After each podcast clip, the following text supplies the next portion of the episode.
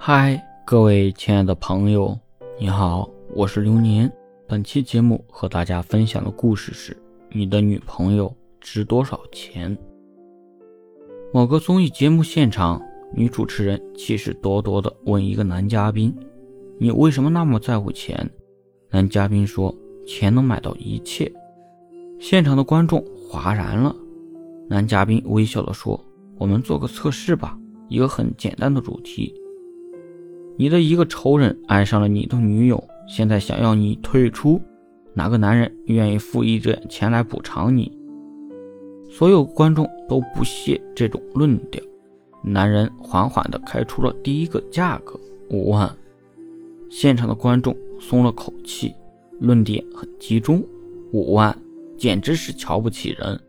为了五万放弃自己的爱情，更主要是放弃了自己的人格。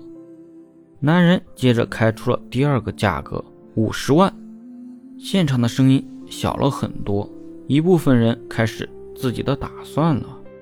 过了好大一会儿，绝大多数的男人依然选择了否定。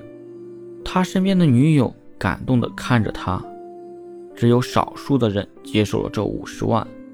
一个人说自己没有钱，父母苦了一辈子了，临老了生病没有钱医治。为了父母放弃爱情吧。男人接着开出了第三个价格，五百万。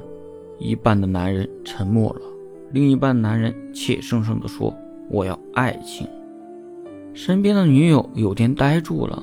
一个女孩站起来说：“如果一个男人肯出五百万，我想我没有理由拒绝他。”沉默的男人选择了金钱，五百万可以买上一套好房子。一部车子，全家过上好日子，甚至可以开始自己的事业。男人接着开出了第四个价格，五千万。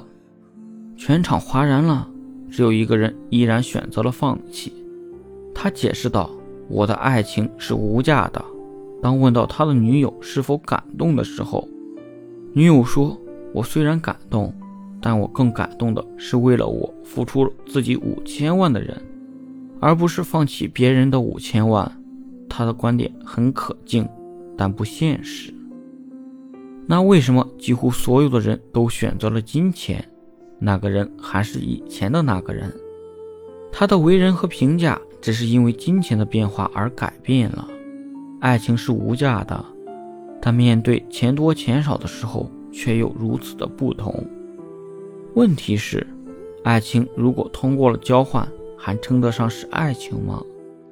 有人说，被钱换走的不是爱情，而是一种所有权。爱情已经走了。再听听那位嘉宾最后说了什么。我相信爱情，相信所有的人性，所以我努力的挣钱，爱钱。我只是不希望我的爱情和人性受到了别人的金钱的考验罢了。